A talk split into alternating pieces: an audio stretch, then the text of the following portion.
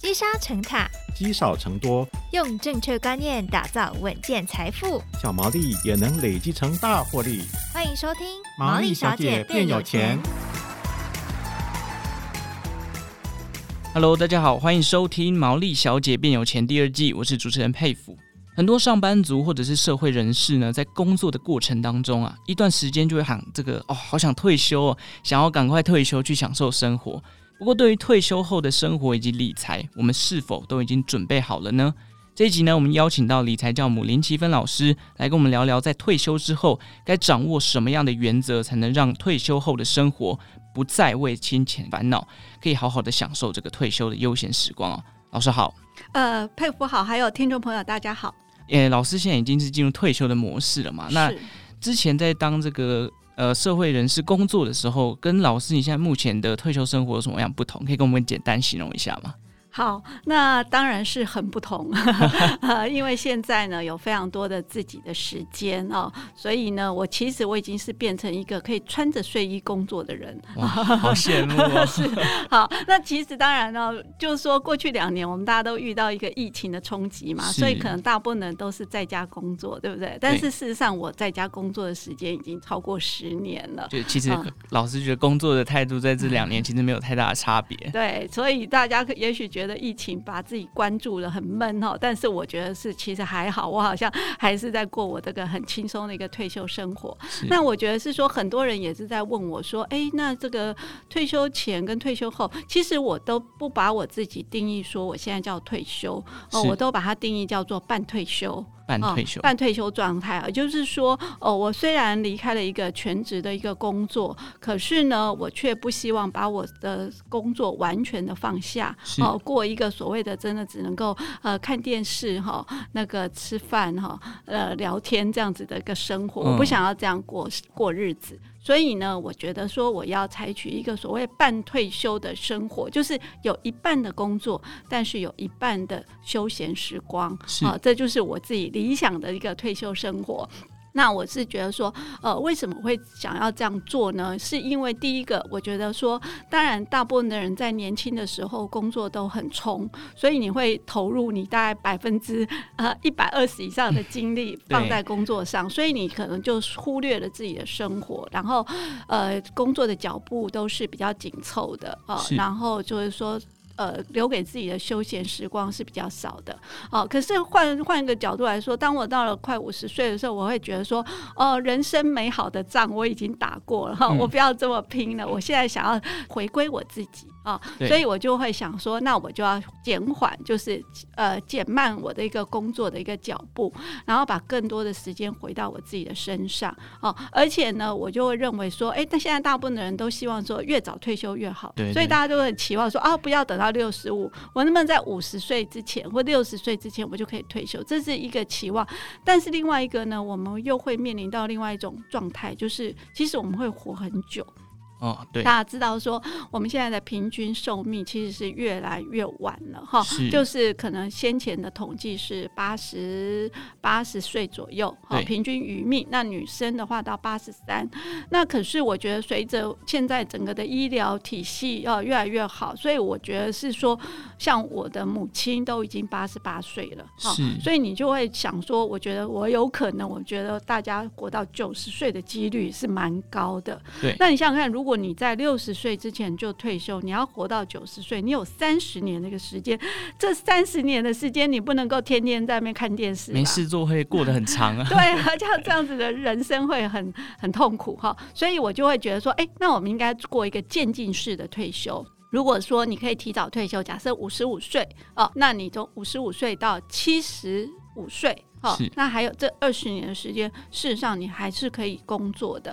哦、嗯，因为以我们现在来看，你会遇到很多七十岁的人，其实看不太出来他七十岁，事实上他都还有一些工作的能力。是，哦，所以我觉得说，哎，其实我们可以掌握说，看能不能够在五十五到七十或七十岁之间中间做过一个半退休的生活。嗯，然后等到七十或七十五岁之后，我们才真正的进入全退休。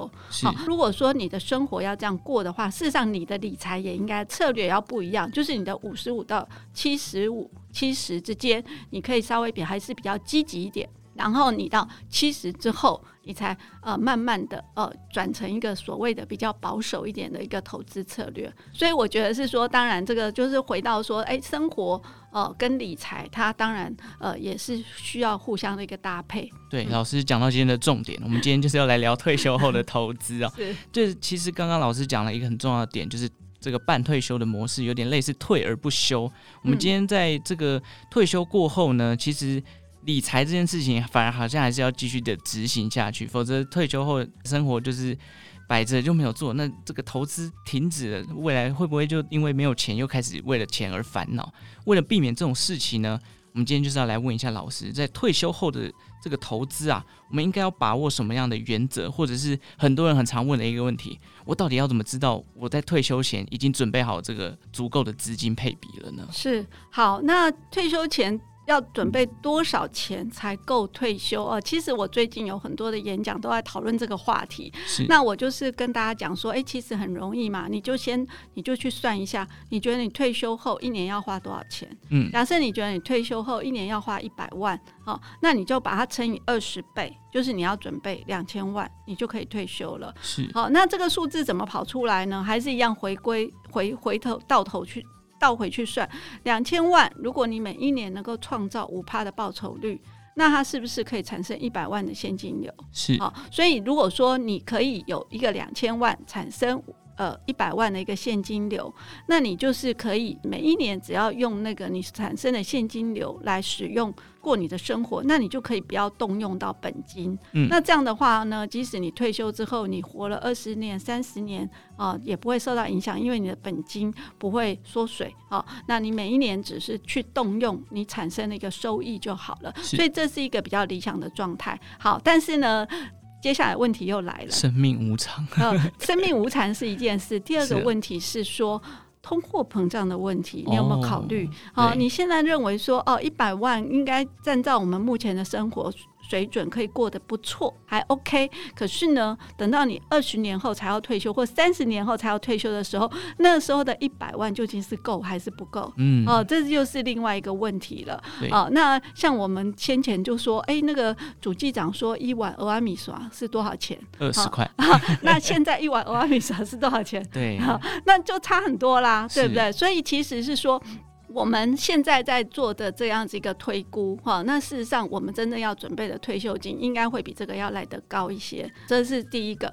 第二个事情就是说，大部分的人会认为说，年轻的时候我可以承担比较高的风险，所以我在投资上我会尽量去找高报酬的产品，可能当然是以股票为主。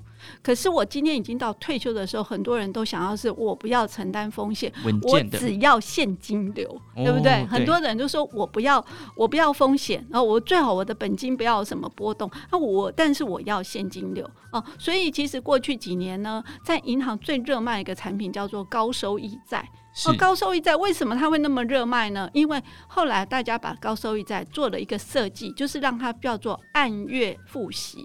哦，那当高收益在按月付息的时候，很多人就会觉得很棒啊，因为我把一大笔钱拿去买高收益债，我每一个月就可以呃有一笔现金流进来，那我正好拿这笔现金流用来过我的生活，所以这样大家就认为说，哎，好像理论上是一个很 perfect 的这个退休金的一个解决方案哈。好，可是这件事情过了十年之后，大家会发现说，阿内贝塞。为什么啊？因为第一个就是说，他每个月在做现金提领的时候呢，其实时间拉长以后，大家会慢慢会发现说，哎，怎么本金越来越少，净值越来越少？为什么呢？因为事实上呢，对于所谓的那个配息，有的时候呃，债券收益并没有真的赚到那么多钱，所以他们就会拿本金配给你啊，让你不会感觉到说每个月的现金流有缩水。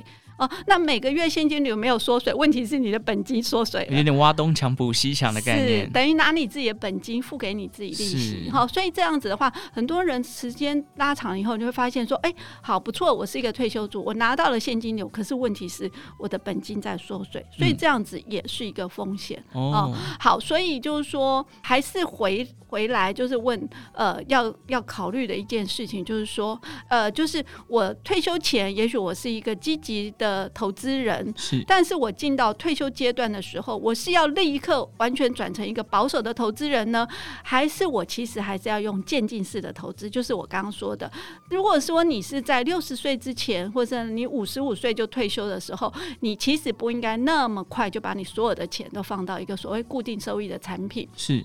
那你可以还是用一个阶段性的一个策略，就是我的五十五岁到七十岁，也许我还是走一个叫做平衡型的配置哦，我可能还是股债各一半，这样子的话才可以让股票创造一个比较高的报酬率哦。然后即使债券的收益比较低，可是两个加在一起的话，我可能对抗通膨的能力会比较好一些。然后我必须，我即使有现金流，我要一直要拿本金去提领的风险也可以降低一些。嗯、哦，所以这。这是一个阶段性的策略。那等到我的年纪真的又更大，七十几岁以后，那也许我再把债券的比例再拉高一点，不要不要股票的比例再降低一点。那这样的话，会让我就是说，哎，资产的波动性降低。是。哦，但是呢，我还是一样，永远会保留一点股票，不要让我说，哎，这个完全哦。只走到哈，就是收息的产品去，好，那这样的话就是可以让我们的呃，就是退休金可以用的长一点啊，稳、嗯、一点。是，其实像现在已经是一个低利率环境的时代，是不是定存已经不再是适合退休族群去做使用的呢？是，其实您就是真的问到了一个重点哦，因为当年过去几年大家在买这些高收益债、买这些固定收益产品的时候，大家都没有预料到说，哎，全世界的利率竟然会降这么低。嗯，哦，那当那个利率快速的往下掉的时候，事实上很多的配息的产品，它能它的值利率也是掉下来，对不对？但是比如说它本来的殖利率是八趴，它现在殖利率掉到四趴，哦。但是他却还要配八趴给你哦，所以他就必须要拿本金来配给你，所以这就是说，呃，你选择固定收益产品，它会产生一个风险。可是呢，我们再来看呢，说当当整个那个呃，大家在印钞票，那殖利率往下掉的时候，可是我们同时却看到股市在创新高，对不对？股票市场它会去弥补那个所谓通膨的一些风险哦。所以如果说你的整个资产配置的话，你就是有股有债，那自然你会只有受到单一产品的冲击就会可以降低。是，那其实像二零二二年的时候，这个其实很多市场都在预估美国要准备升息了，是，是不是这个时候呢？对于债市，老师有什么样的看法？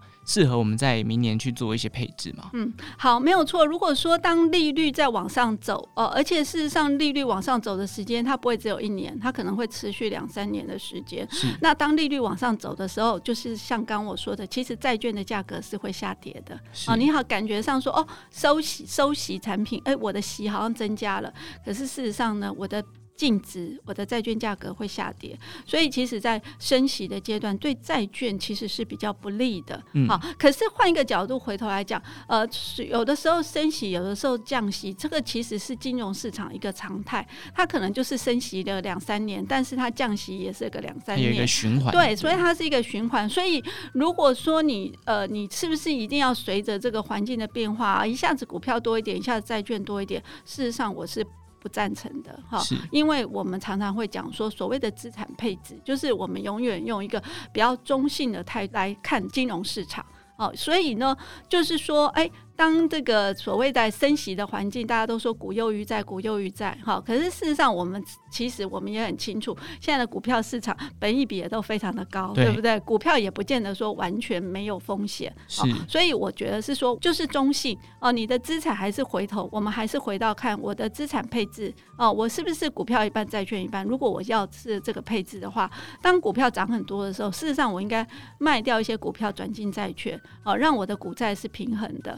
好，那当今天呃，就是说呃，那个呃，债券跌得多的时候，其实我应该要再多买一些债券啊、嗯。所以这个就是变成说，永远用一个呃所谓的资产组合的角度来检视自己的投资，而不是说跟着市场说呃现在流行什么我去买什么。哦，有一点算是，如果今天市场波动太大，你没有一个你自己的投资策略，你跟着它去追，你的资产配置反而你自己会大乱。是没有错。好，嗯、老师，那我们想问一下，退休族群在投资上面还需要再继续这个定期定额吗？嗯，呃，我觉得定时定额还是很好。其实就像我刚刚说的，呃，即使退休族，我们也不赞成说你把所有的资产都举去买一个配息的债券，对不对？嗯、所以你应该加一些股票的比重。哦、呃，那至于说你这个股票的比重要怎么买，呃，我我我个人是说，当然我都是一直在谈的是所谓的资产组合，所以我都是比较建议大家是用基金的方式来做投资嘛。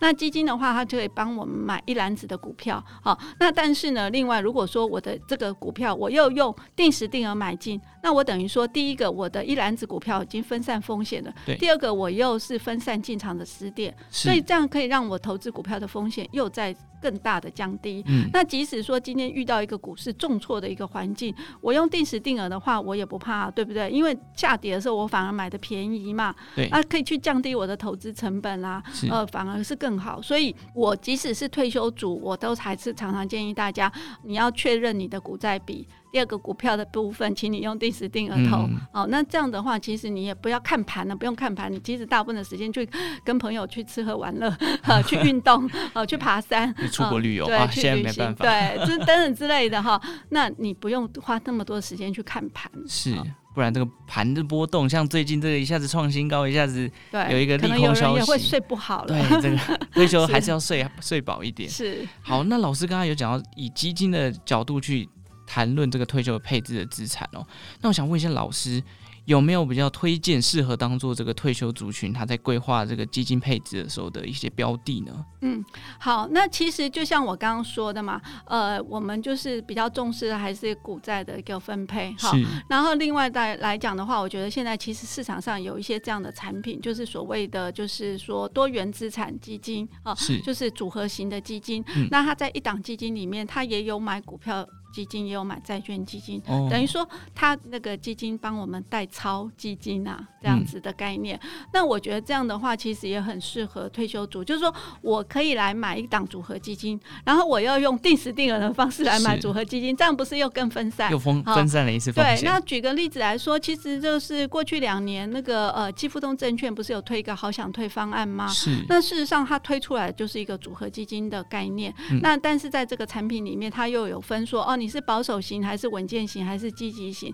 所以你还是有三种不同的风险的产品，你可以来挑选。然后他比较主张的也是叫大家说，你不用一次来买进，我都是要希望大家是用定时定额买进。嗯嗯哦，那他这个试验了两年之后的一个成果，大家也都觉得是还不错哦，对，还不错。它不是一个很高报酬的产品，但是它就是一个稳稳的一个产品。哦，那我觉得这样的东西就是还是是算是蛮符合。退休族来来来考虑的，那像我个人来说的话，其实我我自己也有买这样的产品，嗯、就是我自己的投资组合里面，我有自己单独买的股票型基金，呃，或是债券型基金，然后但是我也有买这种组合型基金啊，呃嗯、而且我也是用定时定额在买，我就把它当做我自己配置的一环。哦，嗯，就也等于又帮你再次分分散了一次分风险，就对了。是的，嗯，OK，那。既然今天聊了这么多的投资，其实从稳健的到股债比的配置，到刚刚老师提到这个基富通的好想退，都是一个呃适合退休族群去过这个做一些理财规划的一些标的哦。那老师最后呢，我想问一下，这个从刚刚谈了那么多投资，但最重要的时候，退休还是要回归到自己的生活嘛？是，是否可以给我们这些接近退休年龄的族群呢？除了理财规划以外，一些生活上的建议跟想法？嗯，好，其实哈，我真的会觉得是说，像我自己就是采取一个所谓半退休的状态嘛，哈，所以我大概自己还是一样每天生活，我真的很规律诶，像就有一阵子，就是我跟大应该跟大部分的上班族一样。同样时间早起，我、哦、早起，对，这样早起，因为其实有在做投资的人都会很早起，因为你要先一大早要先看整个国际的新闻，对不对？然后再再再看看说有一些什么重要的事件。然后我大部分早上的时间就是头脑比较清楚，所以用来写稿，嗯、啊，这些就是一些或是看资料。所以这是我的。那我的下半天呢，我就是会用来放松或是轻松的过生活。那像我自己就有一些。固定的运动。好像我会去游泳，去上气功，哦，去上 T R S 课，然后我也有去学插花。哦，那这个是比较固定的课程。那除了这个之外，其实我有参加一些社团，好像因为我以后呃，我有去念 EMBA，然后我们 EMBA 里面有一些的社团，那我们就有很多的一些社团的活动。是。那另外还有我自己有一些的朋友，我们有时候也会去呃，就是碰面啊，干嘛的。所以就是说，我觉得我我也是会尽量去让我自己的生活还是会比较呃多元一点哈，然后就是呃，就是有一些不一样的事情。可以做啊、哦，那也许周末的时候再再再放松一些。那所以整体来说，我我自己也会感觉是说，如果你今天你退休之后，你都没有其他的一些生活，那你等于只剩下说，呃，只跟你的老伴，对不对？啊、呃，然后每天大眼瞪小眼，然后就等着。吃三餐，然后或是说晚上追剧，那我觉得这样的生活其实就是呃，即使说退休了，有那么多的余暇，真的事实上生活是很没有，就是没有变化的。是哦，那但是这个生活的变化，我觉得还来是来自于自己哦，你自己要愿意去创造。哦，像我自己去上那个气功班，我们那个气功班是给银发族上的，哦，所以很多人都是七八十岁以上的。是早上的课吗？呃，没有，它是一个中午的。好、哦，那但是比较多，他都是呃银发族，嗯，但是因为他是在中午，所以其实那个课里面也有一些上班族啊，他就利用中午两个小时，他他们也跑来这个就是做个运动这样子。那所以我就觉得这样很不错啊，就是呃这些银发族他们也会慢慢就觉得说啊，不要就是说即使运动也不要自己运动啊，可以跟着大家一起运动，还是要继续社交这样。对，那我觉得这个都很不错。嗯，除了这个之外，我觉得，呃，生活里面可能还是要有一个重心。是，哦，像我的话，我觉得是说，像投资理财这件事情，我们自己是有兴趣，而且也算是工作的一部分。嗯，所以其实工作还是有这样子一个工作的重心。那很多人都说啊，那是只有你可以这样做，我们一般的人也没没办法这样做。那我就会建议大家说，那你也要自己去找一下，哦，你有没有一个什么专长？那这个专长是你呃退休之后你还可以去贡献的，是呃收入多少都不重要，嗯，但是你有被利用的价值，这件事情我觉得也蛮重要。好，那当然另外还有，我就其实我有看到，就是呃像我上个周末去台中演讲。